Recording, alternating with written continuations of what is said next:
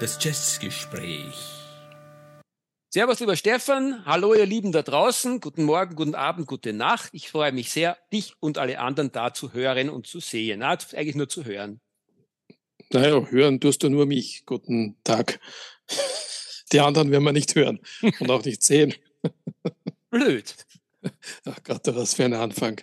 Äh, also das heutige Thema, ich muss gestehen, ich habe es ausgesucht. Ähm, ich habe selber nicht so einfach getan dabei.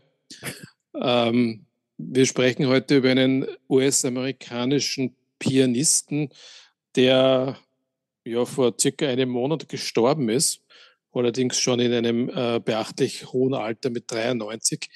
Und sein Name ist Frederick Russell Jones.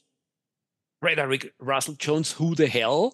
Ja, besser bekannt unter Ahmed Jamal oder Jamal, ja, wie man auch immer das im Englischen ausspricht. Warum Ahmed Jamal? Weil sich der liebe Frederick äh, 1992 zum Islam bekannte und seither den Namen Ahmed Jamal trägt. Dieter, ich habe dich ein bisschen vergewaltigt mit, mit, mit unserem lieben Ahmed. Ähm, warum? Hm, das, jetzt muss ich sozusagen quasi in Wunden wühlen, in den eigenen und, und bekennen, warum nee. du mich vergewaltigt hast. Ja. Äh, naja, also für mich ist der eigentlich ein äh, Pianist eher zum Weghören gewesen. Äh, und ich habe versucht, irgendwo diesem Tort zu entkommen, aber irgendwie habe ich es nicht geschafft und habe mich dann halt äh, darauf eingelassen. Und ich muss gestehen, ähm, du hast mich wieder mal sowie auch bei diversesten äh, musikalischen Themen der Rockmusik, des New Wave, wo ich von dir lernen durfte. Ähm, hast du mich auf eine Fährte geführt, wo ich draufgekommen bin, dass meine intellektuelle Überheblichkeit mich wieder mal von einem interessanten Musiker abgehalten hat, nämlich dem Herrn Jamal. Das ist, klingt sehr interessant. Also vielleicht haben wir doch ein befruchtendes Gespräch heute. Ich hatte schon befürchtet, äh, das wird sehr einseitig. Aber ähm, der Penguin Music Guide ist offensichtlich auch deiner vorgefassten Meinung oder deiner, ja, deiner, deiner ursprünglichen Meinung, weil ähm, man liest nicht wirklich was Gutes im Penguin Guide über den Ahmed Jamal und es sind auch nur wenige, zumindest in meiner Ausgabe, wenige Aufnahmen äh, besprochen. Wahrscheinlich hat es zu der Zeit, zu der der Penguin Guide rausgekommen ist, auch nicht mehr gegeben. Äh, am Markt ähm, ja, man hat ihn als schon sehr guten Pianisten bezeichnet, so am ehesten im Stil vom Errol Garner, aber ähm, so dem, dem die, die, die, die Spielfreudigkeit attestiert, aber den Mut zum Ausbruch ihm abgesprochen und ähm, gemeint, dass im Trio ähm, er glückliche Hand hatte, als auch sein Bassist und sein Schlagzeuger sehr, sehr viel zur Musik beigetragen hätte. Äh, was ja bei anderen Piano-Trios jetzt weniger der Fall ist. Das ist oft so, dass der Pianist tatsächlich äh, das, die, die herausragende Figur ist und, und die anderen nur begleiten. Ähm, ja, ähm, ich habe da ein paar Alben gegeben zum, zum Anhören. Das waren Dinge, von denen ich wusste, dass sie eventuell verfügbar sind im Netz und äh, einen ja, repräsentativen Querschnitt seines Werks äh, darstellen. Wie ist es da denn damit gegangen? Bevor ich dir das beantworte, mein lieber Stefan, muss ich eine kleine Korrektur anbringen, was den Penguin Guide betrifft. Deine Ausgabe scheint wirklich eine zu sein, wo halt gerade weniger Markt war. Ähm, ich verfüge ja über ich glaube, drei Ausgaben oder sogar vier inzwischen.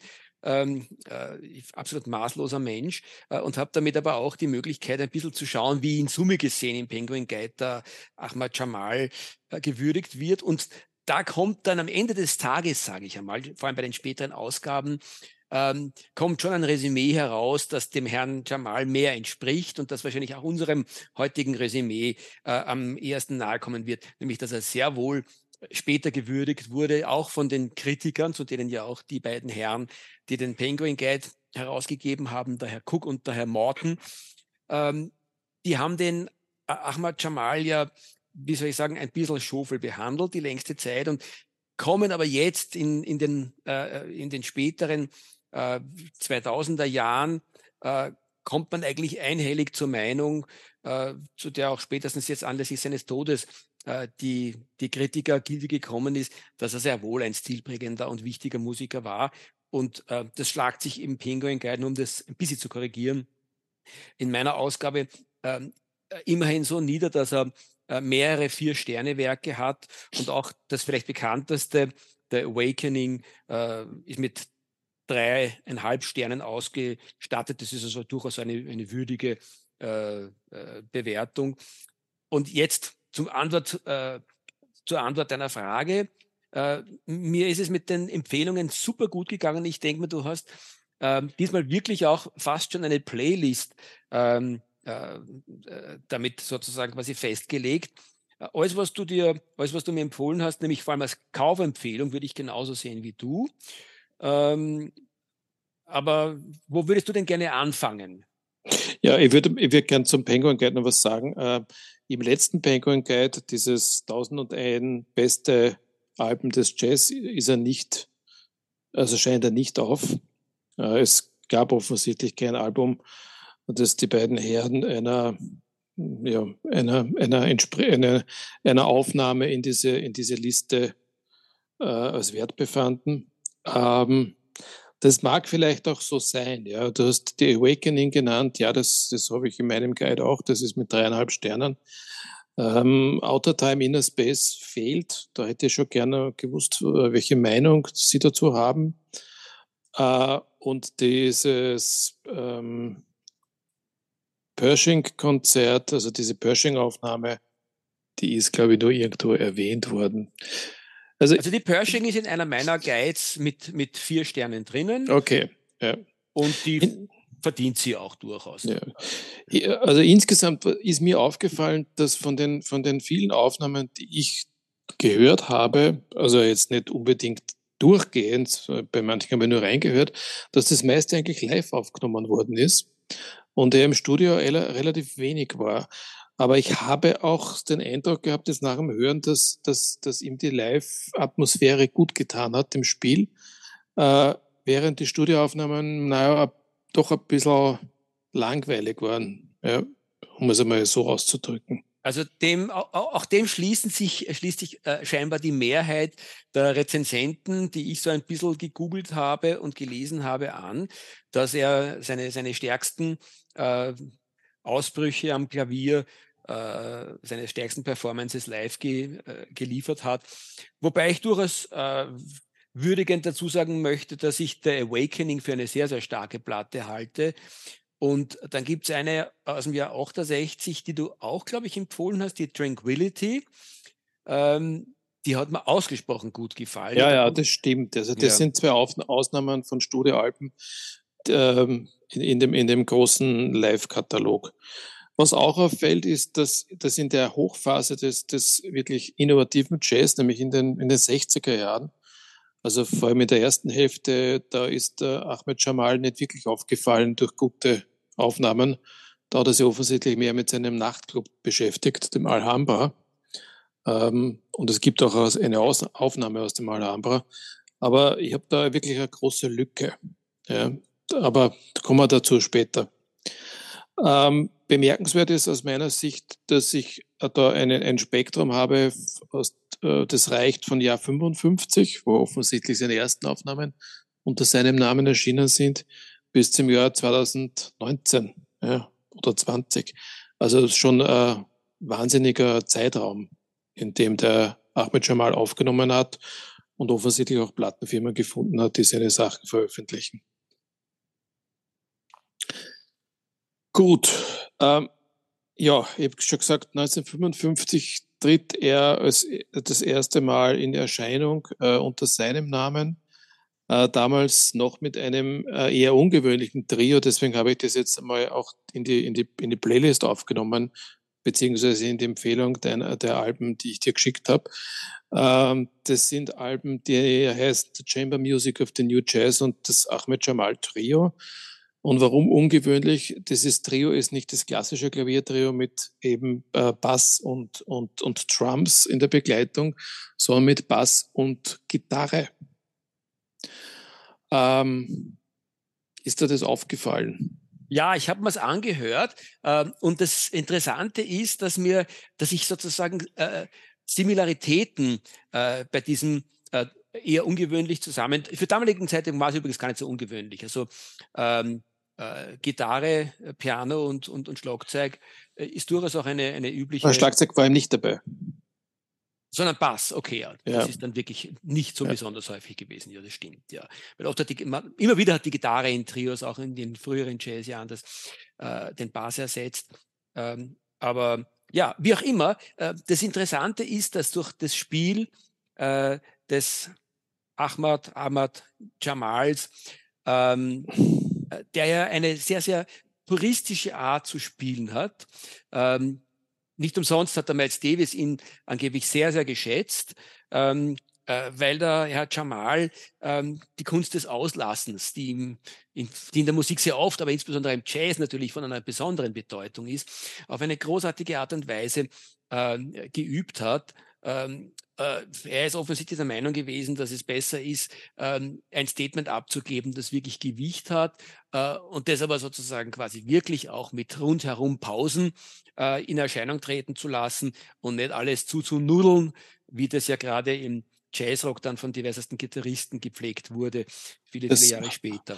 Hat ihm auch, das, Entschuldigung, dass ich unterbreche, aber das, das hat ja auch die Möglichkeit geschaffen, für die Begleitmusiker sich auch in den Vordergrund zu stellen, ja, weil er eben diese, die, den Raum gegeben hat, den, äh, den andere im Klaviertruhe eben nicht äh, den anderen geben. Ganz genau. Und, und den haben seine Mitmusiker aber ganz offensichtlich äh, großartig genutzt, weil das ist das, was mir am meisten hängen geblieben ist von den Aufnahmen, die ich gehört habe. Und das hat mich dann eben sehr, sehr eingenommen, weil es eine, eine eigentlich ganz unique Art ähm, des Zusammenspiels ist, die dann in diesen Piano-Trios vom Herrn Jamal äh, zustande kamen. Er hat sich mit Musikern, die mir weitestgehend unbekannt umgeben, die ich aber alle, nämlich quer durch seine gesamte Karriere, für großartige Musiker halten möchte, weil was die dann zum Besten gegeben haben, ähm, das war alles wirklich super toll. Also das komplexeste Schlagzeugrhythmen, buntestes, wirklich herrliches, äh, äh, herrliche Bassläufe, äh, denen eben äh, die Spielweise des, des ähm, äh, Herrn Jamal Raum gegeben hat. Ähm, und ähm, abgesehen davon, dass er ihnen den anderen Raum gegeben hat, wenn er dann seine Statements hineingebracht hat, dann waren die ausgesprochen kreativ und interessant, obwohl er eine ganz eigene Art der, der Pianoschule eigentlich repräsentiert. Ähm, dazu würde ich vielleicht später gern noch ein bisschen was sagen. Ähm, äh, so viel jetzt nur. Äh, das ist halt wirklich eine, eine, eine, eine sehr, eine technisch äh, hochstehende Art, das Piano zu spielen und eine sehr, eine sympathisch perkussive, finde ich persönlich. Ja, und es ist, es ist natürlich dieser Stil, ja, äh, das, das, mit der Kunst des Auslassens, äh, das führt natürlich dann auch gern zu Urteilen wie, naja, ein Virtuose war er nicht. Ja. Äh, das könnte man ja in dem Fall auch von Miles Davis behaupten. Ja, der zu sagen, Virtuose war der Miles Davis nicht. Ne? Äh, nur da macht man es halt sehr einfach. Ja? Äh, und ich glaube auch nicht, dass es stimmt. Also äh, das, da dieses ich Urteil. Gleich, ich darf sofort ein, ein, ein, ein, einen Beweis bringen, dass es nicht stimmt, weil gerade äh, auf At the Pershing, einer seiner auch von den Kritikern höchst geschätzten Platten, At the Pershing But Not For Me aus dem Jahr 1958, äh, da zeigt er schon, dass er auch, auch technisch ein großartiger Virtuose ist. Und äh, ansonsten hat er da sehr, sehr viel mit dem äh, Miles Davis gemeinsam, der uns ja äh, beiden äh, sehr sympathisch ist und, und, und wie inzwischen diejenigen, die uns zuhören, äh, auch wissen, ich liebe ihn ja heiß.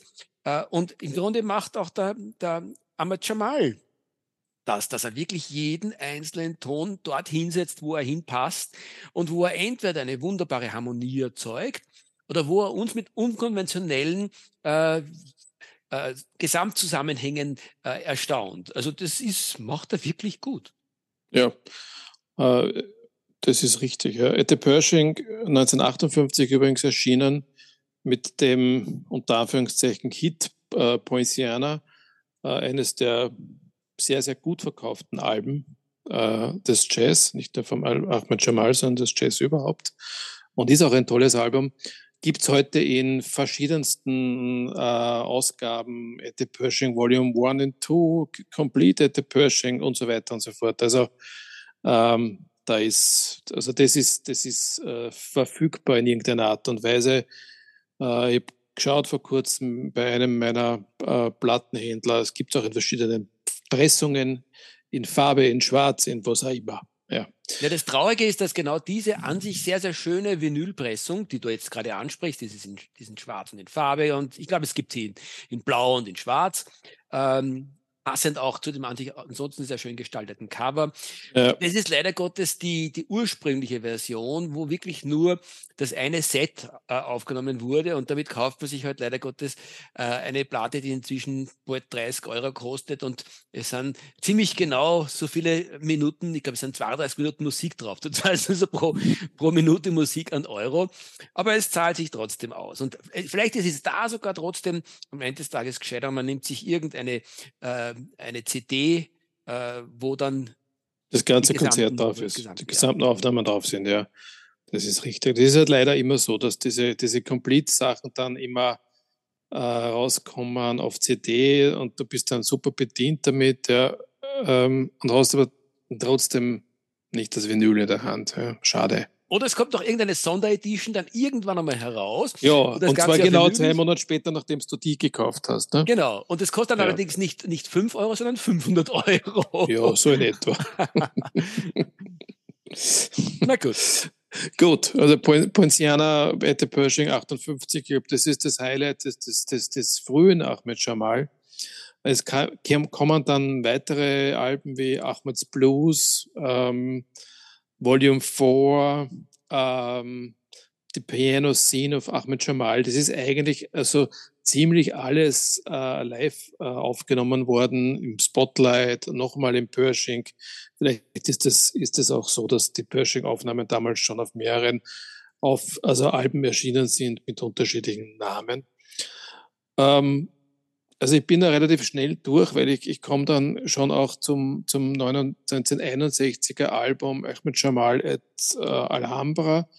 Also auch das eine Live-Aufnahme und das ein, sein eigener Club in Chicago. Das heißt, er ist tatsächlich ähm, äh, Clubbesitzer geworden und hat dort ja, den Manager gemacht und ist dort selbst aufgetreten. Insgesamt würde ich sagen, alle Alben ganz okay. Ja. Äh, aber nichts, wo ich sage, das muss unbedingt in den Plattenschrank. Oder siehst du das anders?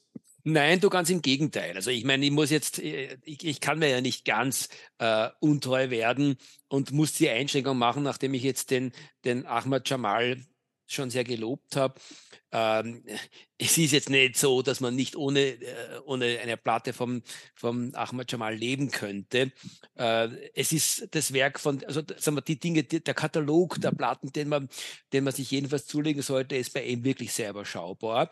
Aber äh, also ich persönlich habe festgestellt, mit einer Platten wird es wohl nicht auslangen. Ich habe bis jetzt noch gar nichts, aber ich werde wohl äh, doch zwei, drei oder vielleicht sogar vier Stücke versuchen, in den nächsten Jahren äh, zu dicken am, äh, im Kosmos da draußen, auf dem äh, des, der schwarzen Scheibe. Ähm, ja, das ist mein Zugang dazu. Jedenfalls vielleicht, zur schwarzen Scheibe. Ja, vielleicht sage ich es dazu, Stefan, welche mich am meisten eingenommen haben. So Na, ich glaube, wir kommen da eh dann gleich dazu. Na, lass, mich zumindest, lass mich zumindest zwei sagen, wo ich sage, die würde ich jedenfalls nicht auslassen wollen. Das ist die, nämlich aus der frühen Phase, das ist die Awakening, die schon, wir schon angesprochen haben. Ja, also du weißt immer noch gar nicht. Ah, das sind wir doch gar nicht. Also angesprochen ja, wir wir schon mehrere Male. Ja, wir sind aber jetzt gerade bei 1961 gelandet. Achso, du bist ja, na gut, das ist, das ist, ja ein Akademiker, was den Herrn Jamal betrifft. Ich bin ja leider Gottes ein blutiger Laie. Also lieber, ich bin, aber, ich bin aber, bin aber gleich uns, dort. Bin führe gleich uns dort. durch den Jamal-Kosmos. Bin gleich dort. Also, ich habe ja gesagt, äh, 61 war dieses Alhambra-Konzert und dann war es, dann ist es relativ äh, ausgedünnt. Es gibt ein 63er-Album, das ich nur deswegen erwähne, weil es äh, eine Ausnahme in seinem Schaffen ist. Es ist nämlich ein Big Band-Album, das heißt Macanudo. Äh, hat ganze zwei Sterne auf All Music Guide bekommen. Äh, braucht man nicht wirklich. Äh, es ist dort aber insofern interessant, weil da ein Titel erscheint, der sich dann in, in dem weiteren Schaffen immer wiederfindet, nämlich Bogota. Und Bogota ist äh, also eben auch auf Macanudo in einer Big Band-Fassung und deswegen auch hörenswert, wenn man ein bisschen jetzt historisch an das ganze Thema rangehen will. Ähm, ja, dann den Rest habe ich ausgelassen in den 60er Jahren bis zum Jahr 68 und da glaube ich, bin jetzt am eh bald dort, wo du warst. Äh, 68 gab es wieder zwei schöne Alben aus meiner Sicht, nämlich das Tranquility, äh, das auch nur drei äh, All Music Guide Sterne bekommen hat, was ich nicht nachvollziehen kann, weil Tranquility, Tranquility ist aus meiner Sicht ein sehr schönes Album. Äh, es mag vielleicht für den Jazzpuristen ein bisschen kitschig sein, weil da sind äh, viele äh, Interpretationen von Burt Bacharach Songs, nämlich A Say a Little Prayer, The Look of Love, When I Look in Your Eyes. Und ähm, ja, mir gefällt's. Na, Oliver, und, das, und das Titelstück ist überhaupt super. Ja, und der, und der Bert Bacharach ist ja ein, ein großartiger ähm, Komponist, äh, gewesen. Komponist gewesen und hat, hat, hat, hat zum All-American, zum Great American Songbook vieles beigetragen und das ist einfach schön. Und auch, auch wenn es dann von, von Dionne, Dionne Warwick oder anderen äh, amerikanischen nein, nein, nein, sage, interpretiert nicht, wird. Nicht, ja, Dionne Warwick Album ist super toll. Also das nein, Diane War. Also, nein, okay. das ist, das ist genau das wollte ich sagen. Das ist, das okay. ist ähm, erstens mal ist die Diane Warwick eine ganz großartige Sängerin, äh, aber das ist definitiv alles wirklich Unterhaltungsmusik, aber der allerhöchsten Klasse. Und daran siehst du, wie großartig der, der Burt Bacharach war, finde ich, dass das wirklich alles äh, eingängigste Melodien sind und dass die auch im Jazz funktionieren, äh, das ist ja un, unzweifelhaft. Und bei der Tranquility, wenn wir schon dabei sind, ähm, hat mich gerade auch das erste Mal so richtig bewusst eingenommen, abgesehen davon, dass es einfach eine rundschöne Platte ist mit einem auch sehr schönen Cover, auch wenn man, wie es oft üblich war in der Zeit, einfach den Kopf vom äh, mhm. Ahmad Jamal sieht, aber es ist einfach eine schön gemachte Platten und sehr gut arrangiert äh, und produziert, zumindest ist das, was ich ähm, gehört habe im Internet.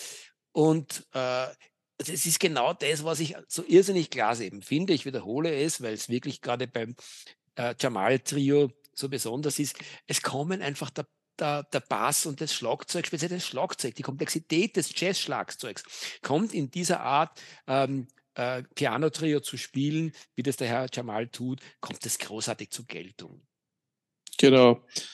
Äh, ja, und, das, und vielleicht auch erwähnenswert, weil ich komme jetzt gleich zum zweiten Album, das 68 zumindest aufgenommen wurde, ob wann es erschienen ist, weiß ich nicht äh, Ahmed Jamal at the Top, Poinciana Revisited. Es sind, er ist jetzt auf Impulse Records gelandet und man merkt es der Qualität schon an. Ja?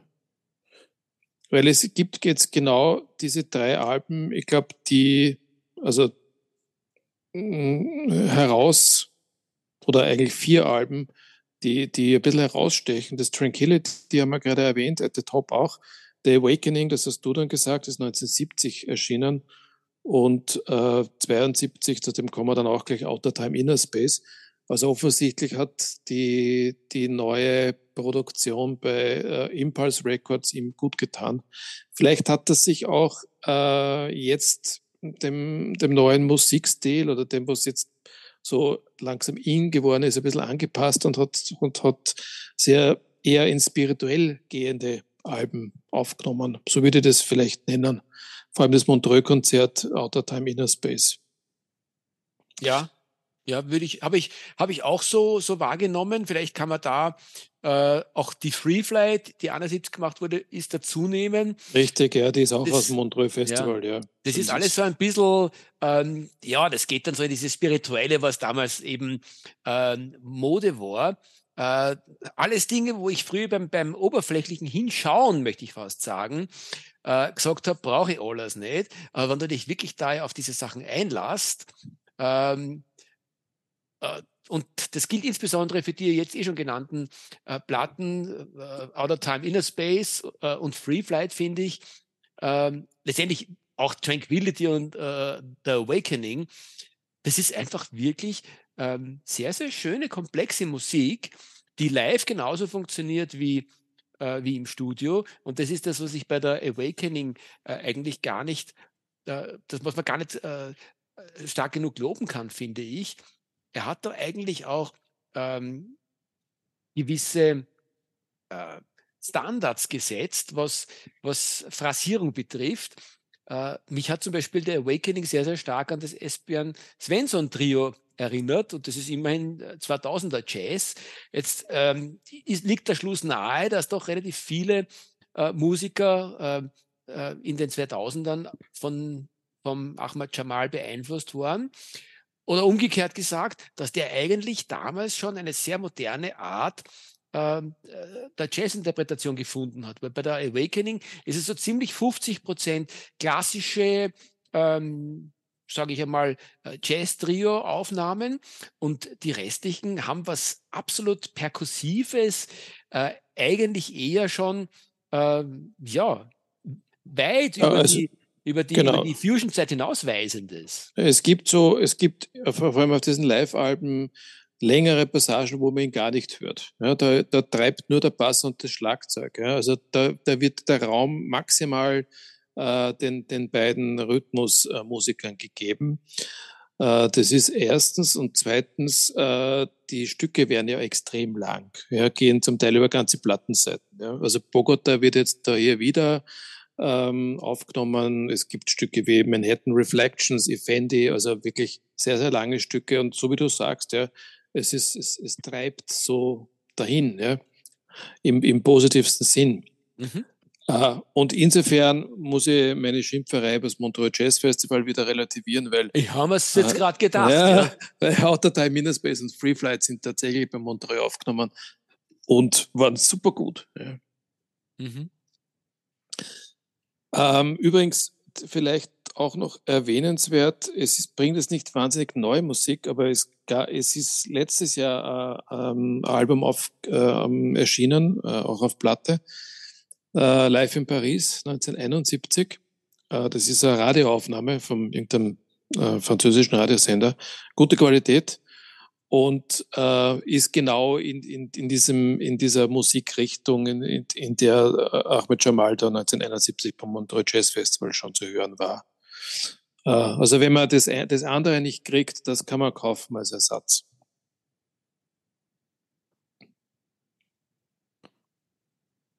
Ja, du willst, ja. du willst, dass ich jetzt was sage. Was, was nein, nein, passt schon, ist ah. alles gut. Ja. ähm, ja, aber das ist im Grunde, haben wir jetzt diesen Höhepunkt von, von Ahmed Jamal Alben, ja, so Ende der 60er, Anfang der 70er. Ähm, ja, dann hab, hatten wir diese, dieses, diese, dieses äh, Pershing 1958 und jetzt habe ich zumindest wieder einen, einen riesen, riesengroßen äh, Zeitsprung, äh, nämlich bis ins Jahr 85. Mhm. Dazwischen war jetzt nicht wirklich was, wo ich gesagt hätte, das, da halte ich mich jetzt länger auf.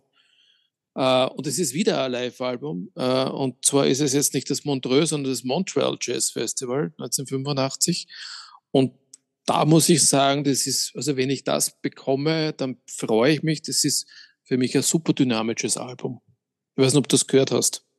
Äh, ja, also ich, mir fällt vor allem eine Sache dazu ein, die ich jetzt würdigend sagen möchte.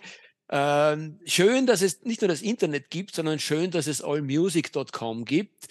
Die sind nämlich äh, sowohl was, was moderne Musik, also was Pop und Rock betrifft, als auch was Klassik betrifft, wirklich sehr gut unterwegs. Wir als die, die eine prononzierte Meinung im Jazz uns gebildet haben, äh, das haben die, die uns zuhören, eh schon ein paar Mal festgestellt, sind nicht immer hundertprozentig der gleichen Meinung. Vor allem dann, wenn gewisse Werke äh, unter unserem äh, und unserer Wahrnehmung und Meinung ähm, bewertet werden. Aber ansonsten, gerade dann, wenn man, wenn man sich nicht wirklich mit einem Musiker beschäftigt hat, wie ich das eben mit dem Ahmad Jamal getan habe, bin ich neben deinen Empfehlungen einfach den Empfehlungen von allmusic.com gefolgt. Und ich muss sagen, genau das, was die wirklich dann mit vier, viereinhalb Sternen bewertet haben, sind die Platten gewesen, wo ich auch hängen geblieben bin und wo ich dann genauer reingehört habe. Kann ja zu allen Platten, die schlechter bewertet sind, was sagen, aber zu den gut bewerteten kann ich nur sagen, jawohl, Jungs, äh, ich folge eurem Urteil. Weil die haben, das hat nämlich auch zum Beispiel viereinhalb Sterne und das hat mir auch ausgesprochen gut gefallen. Sehr gut. Ja, und damit bin ich aber dann schon fast wieder am Ende ähm, des, der Diskografie. Ich bin dann, habe dann neugierigerweise jetzt noch einmal in, in, in ganz späte Werke reingehört, weil ich wissen wollte, äh, wie der Ahmed Jamal in den, in den 80ern, also in seinen 80ern gespielt hat. Da gibt es wieder eine Live-Aufnahme, live in Marciac 2014. Marciac ist ein französisches Jazzfestival, soweit ich weiß. Ähm, und ja, die Aufnahme war ganz okay. War jetzt nichts, was mich vom Hocker gerissen hat. Und das war's, mehr oder weniger. Also da, da freue ich mich dann fast, dass ich noch was dazu beitragen kann, was nicht gewürdigt wurde. Ähm, also All Music weist es im Jahr 1992 aus, ob es irgendwie dann sozusagen quasi später erst rausgebracht wurde und aus dem Jahr 92 ähm, äh, aufnahmetechnisch stammt, keine Ahnung. Es handelt sich jedenfalls um das äh, wirklich bemerkenswerte Album Chicago Revisited, live at Joe Siegels Jazz Showcase. Okay. Also auch wieder eine, eine Trio-Aufnahme, äh, die genau diese Qualitäten äh, mit sich bringt, die, die wir schon gewürdigt haben. Viel Raum, viel Luft, sehr akademischer, im besten Sinne akademischer Jazz, also Jazz, wo du wirklich verblüfft bist von, von den äh, von, den, von den Themen, die, die, äh, die der Jamal bringt. Äh, und gleichzeitig ist er aber auch schon gereift. Aber damals war er schon ein, ein, ein älterer Herr. Und das ist für mich so fast ein bisschen sozusagen, okay, da kommt später noch was nach, äh, wie du schon gesagt hast, aber das wäre für mich so sein letztes großes Werk, das er abgeliefert hat. Also Sagst du mir noch einmal, aus welchem Jahr? 1992 wird hier ausgewiesen. 92. Äh, und hieß? Chicago Revisited, live at Joe Siegels Jazz Showcase. Okay. Ja, das habe ich hier, genau. Ja, ist 93 offensichtlich erschienen, auch 92 aufgenommen worden. Mhm. Ja, kann man nochmal reinhören, ja? Ja, unbedingt. Also das hat mir ja. wirklich sehr gut gefallen. Mache ich doch gerne. Ich würde jetzt gerne noch, wie ich schon angekündigt habe, einen kurzen Sidestep anbringen, Stefan, außer du hast jetzt zwingenderweise noch was zu sagen, was du vorher unterbringen möchtest. Äh, nämlich äh, auch, wenn man so will, als ein, als ein bisschen eine Rechtfertigung, warum ich ähm, den Ahmad Jamal ein bisschen links liegen gelassen habe. Du brauchst äh, ja nicht rechtfertigen dafür. Ich möchte es aber, ich möchte aber gerne tun, weil äh, ich erst, weil, sie, weil da sozusagen quasi ein bisschen ein Missing Link sichtbar wird, dass der Herr Jamal repräsentiert und was mich so besonders für ihn eingenommen hat. Es gibt ihn äh, speziell im, im Pianoraum, im, im, im, in der Welt des Jazz und da, da vielleicht sogar, nein, nicht einmal im, im, im Piano-Trio-Bereich, äh, sondern generell im, im Piano-Bereich kann man ja fast den Jazz richtig gehend in seiner Geschichte akademisch abbilden. Weil es gab mehrere Schulen und das ist das Interessante für mich am, am Ahmad Jamal. Es gibt irgendwo so diese klassische Bebop-Schule. Keine Sorge, Stefan, das wären jetzt keine fünf Stunden, sondern das wären bestenfalls ähm, äh, 50 äh, Sekunden oder ja, oder fünf Minuten. kein, ist ja kein Problem, ich kann es ja jederzeit rausschneiden. genau, er kann, er kann mich brutal cutten, der hässliche Kerl. Okay, also machen wir es kurz. Es gibt so eine klassische Bebop-Schule, da würde ich am ersten, nämlich auch der, der alten Prägung, da gehören so Leute dazu wie der großartige Horace Silver, der Bud Powell, vielleicht sogar ist der Bud Powell einer der, der Gründerväter dieses Stils gewesen. Später dann für mich auch der Oscar Peterson. Das ist so klassisch ähm, Bebop Jazz. Dann gibt es diese eher in die lyrisch-expressionistische Richtung gehende John Coltraneske äh, Piano-Richtung. Logischerweise gehört da der McCoy Tyner und die Alice Coltrane dazu. Dann gibt es irgendwo das impressionistische äh, lyrische Gegenstück, das für mich am allerstärksten von Bill Evans äh, repräsentiert wird. Und dann gibt es die, die ganz große, ähm, schräge Art äh, modernen Jazz zu spielen. Wie das Thelonious Monk. Jawohl, und Mal Waldron, genau, mein lieber Stefan. Und dann gibt es so diese, diese Richtung, die ins Coole hineingeht, wo am ersten der Dave Brubeck äh, einer der Proponenten für mich ist. Und jetzt könnte man eben dann diskutieren, kehrt da, da Ahmed Jamal dazu? Nein, der Ahmed Jamal ist fast eine eigene Richtung gewesen, was sich dann insbesondere durch äh, die Art, wie er sich aufgestellt hat musikalisch, mit seinen Trios größtenteils, erst so richtig ähm, was, was sich revealed, also enthüllt und was einem bewusst wird. Das ist fast eine eigenständige Richtung gewesen, die er äh, da aufgestellt hat mit diesem sehr akademischen, äh, eigentlich klassischen Jazz. Nicht umsonst spielt auch sehr viele äh, Jazz-Standards aus dem äh, Great American Songbook ähm, auf einem technisch wirklich sehr hohen Niveau. Äh, aber er hat sich sozusagen nie ähm, davon abhalten lassen, Standards zu spielen äh, und auch spärlich zu spielen, was ihm offensichtlich von den Kritikern ein bisschen ähm, äh, äh, krumm genommen wurde. Denen musste man, da musste man entweder so, so odd, so, so strange daherkommen wie ein Thelonious Monk oder so viele Noten spielen, in diesem Fall im besten Sinne, viele Noten spielen wie ein McCoy Tyner ähm, oder so hirnig sein wie ein äh, Bill Evans oder so akademisch wie ein Dave Brubeck und mit dem Ahmed Jamal haben die Herren, es waren damals größtenteils Herren, die, äh, die den Jazz kritisiert haben, durchaus auf gutem Niveau. Wir sind ja bei vielen Sachen mit ihnen einig. Aber das haben sie irgendwie nicht verstanden. Und ich behaupte ja, Stefan Fest, Entschuldigung, ja. letzter Satz dazu, ich behaupte, behaupte Stefan Fest, dass er mit seiner Art, ähm, äh, Piano zu spielen, nicht nur äh, ein Espian Svensson Trio beeinflusst hat, sondern dass er einen großartigen Keith Jarrett eigentlich auch äh, stilbildend beeinflusst hat. In, in, was er gespielt hat, der, der Stil, den er verfolgt hat, ja, und der ist natürlich in, in der, der, der, der Jazz-Tradition irgendwo äh, zu finden. Und da bin ich zu wenig bewandert, dass ich jetzt sagen kann, äh, Art Tatum, Aero Ghana, Count Basie, Duke Ellington, ich kenne da, die kenne ich alle vom Namen und vielleicht ein bisschen Musik, aber ich könnte jetzt nicht sagen, wie, wie ist da die Verbindung. Aber klar ist, dass sein Stil in den 60er Jahren auf keinen Fall modern war ja, und in die Zeit gepasst hätte. Deswegen gibt es auch dieses große Loch. Ja. ja, ja, aber umso lustiger, dass er mit seinem Pershing-Album einen, ähm, einen Verkaufsschlager äh, hingelegt hat, der lange nicht getoppt werden konnte. Und der ist auch äh, damals in den Hitparaden, also zumindest in den, in den Blues-Jazz äh, beeinflussten Hitparaden, äh, glaube ich, jahrelang äh, auf den oberen Rängen gewesen. Mhm. Und mhm. vielleicht ist auch das bereits ein Grund gewesen für die Herren von der Kritik ihn links liegen zu lassen, weil er irgendwo zu sehr geschätzt wurde vom Mainstream. Ja, das ist schon möglich, ja. Das ist möglich. Gut, Exkurs zu Ende. Exkurs ja. zu Ende. Bitte komme doch zu, deinen, zu deinem Kasperl- und Bezi-Satz. Mein Kasperl- und Bezi-Satz. Ähm, ja, wir sind zu hören. Sag du mal, wo wir zu hören sind. Oh Gott, Na, lieber nicht. Ich, ich, ich kann es noch nicht. wir sind auf den Streamingdiensten Spotify und, und, und, und Apple Podcasts zu hören. Wir sind direkt im Netz zu hören unter meinmusikpodcast.de und auf unserer eigenen Homepage, die unter letscast.fm läuft. Ich glaube, das ist es so im Großen und Ganzen. Äh, Playlist gibt es auch zu dieser Sendung auf Spotify zu finden. Ähm, Mo, das steht dann in der, in der Beschreibung zur Podcast-Folge. Ich würde äh, auch gerne schon ähm, einen kleinen Ausblick auf das nächste Mal machen.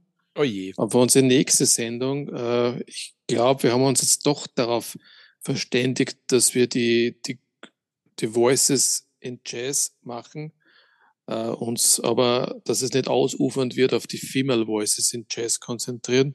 Oh Gott, und der auch dort werden wir wahrscheinlich, war. auch dort werden wir wahrscheinlich nur einen kleinen Ausschnitt bringen und ich verspreche jetzt schon, ich werde nicht über die Diana Call sprechen. Uh, und wenn du es tust, dann werde ich es rausschneiden. Also das ist so weit, so der, gut der Wahnsinnige macht es wahr. Wir haben noch vorher diskutiert, wollen wir das jetzt wirklich machen? Ladies in Jazz, Vocal Ladies in Jazz. Und er hat es jetzt hier mit einzementiert. Ich ja, es nicht aus. Das einzementiert, ja. Oh, ja, ja, ja, ja. Na gut, dann müssen wir, müssen wir uns was einfallen lassen. Ja, ich habe schon einfach schon zu viel Zeit rein investiert, ja. Und ich. Du bist ein fauler Sack. Na, du bist der fauler Sack. Du hast noch nicht angefangen damit. Ja, ich bin ein panischer Sack, weil das wird eine riesige Aufgabe. Na gut, das, wir machen's. Let's do it. Let's Übrigens war das heute die Sendung Nummer 50. Ja, hey, was, hey, hey, ja, hey. Happy Birthday to you. Ja, was eigentlich schon die, die Folge Nummer 53 da haben wir uns was angetan mit unseren Special-Sendungen. Ja, das kann man nicht mehr richtig zählen. Ach, mühsam, mühsam, mühsam. Und es wird, es wird demnächst wieder ein Special geben, weil irgendwann kommt ja das Sommer und da werden wir ein bisschen Pause machen. Und da habe ich, da schwebt mir auch schon was vor. Oh je. Aber das Bitte. macht Spaß. Das wird Spaß machen, wirst sehen. Mach jetzt keine Spaß Ansage, du, sonst tust du das wieder nein, einzementieren. Keine Ansage, aber das, das wird Spaß machen. Na gut, also bitte, wir haben unsere, unsere, unsere Hörerinnen und Hörer genug gequält, finde ich. Ihr Lieben da draußen, Baba, Stefan, tschüss, alles Gute und schönes neues Jahr. Ja, ja, äh, noch ein bisschen früh dafür. tschüss und bis zum nächsten Mal. Ciao, ciao. Baba.